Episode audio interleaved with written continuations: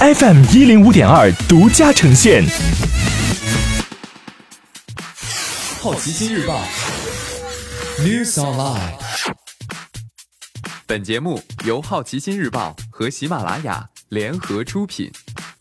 今天涉及到的关键词有：七三七 MAX、申通快递、C 罗、迪士尼、阿里巴巴、腾讯、摩拜单车以及特斯拉。首先关注到的是一组娱乐新闻，《杀死伊芙》第二季发布新预告，第二季将于四月七号开播。第二季由呼叫助产士女星艾玛雷·菲内尔作为新一季的主笔编剧，故事将进一步展示伊芙与瓦伦尼尔的关系进展与深化。漫画改编电影《精灵鼠小兵》定下卡斯，安迪·瑟金斯和托马斯·布罗迪·桑斯特主演，韦斯鲍尔执导，将采用动作捕捉技术。维塔做特效，五月开拍，以中世纪世界为背景，讲述一群发誓要保卫自己王国的老鼠的故事。敌人的范围从狐狸、老鹰等肉食动物到其他啮齿动物。汤浅证明新动画《若能和你共乘波浪》发布预告，讲述了传奇隔水恋。日菜子考上大学后搬家到了海边城市，喜欢冲浪，在波浪上无所畏惧的他，却对自己的未来没有自信。在一次火灾中，日菜子遇到了消防员港，两人坠入爱河。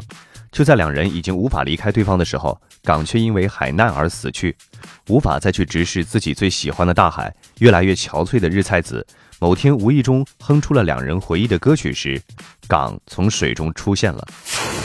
接下来关注到的是大公司头条：埃塞俄比亚航空一架波音737 MAX 坠毁，八名中国乘客遇难。机上来自三十三个国家的一百四十九名乘客和八名机组人员全部遇难。这架交付五个月的飞机起飞六分钟后，在埃塞俄比亚的斯亚贝巴南部约五十千米处失事。截止到二零一九年一月，波音一共才造了三百五十架七三七 MAX。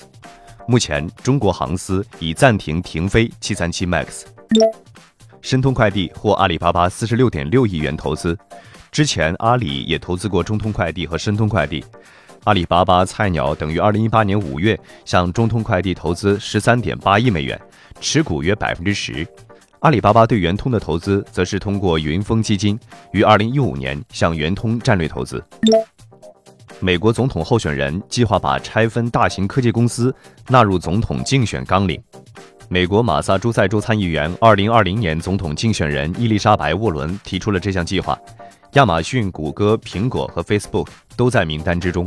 他希望科技板块的改变能够促进更多的平等竞争。今天你不能错过的其他新闻有：《权力的游戏》第八季正式预告打破 HBO 记录，该预告上线后二十四小时各数字平台总观看量为八千一百万次，刷新一天内观看最多的 HBO 剧集预告记录。C 罗成为七牌时装全新代言人。迪士尼计划出售区域体育网络 Yes 的全部股权，售价约三十五亿美元。阿里巴巴对马云的退出传闻作出回应，马云从未转让和退出阿里股份。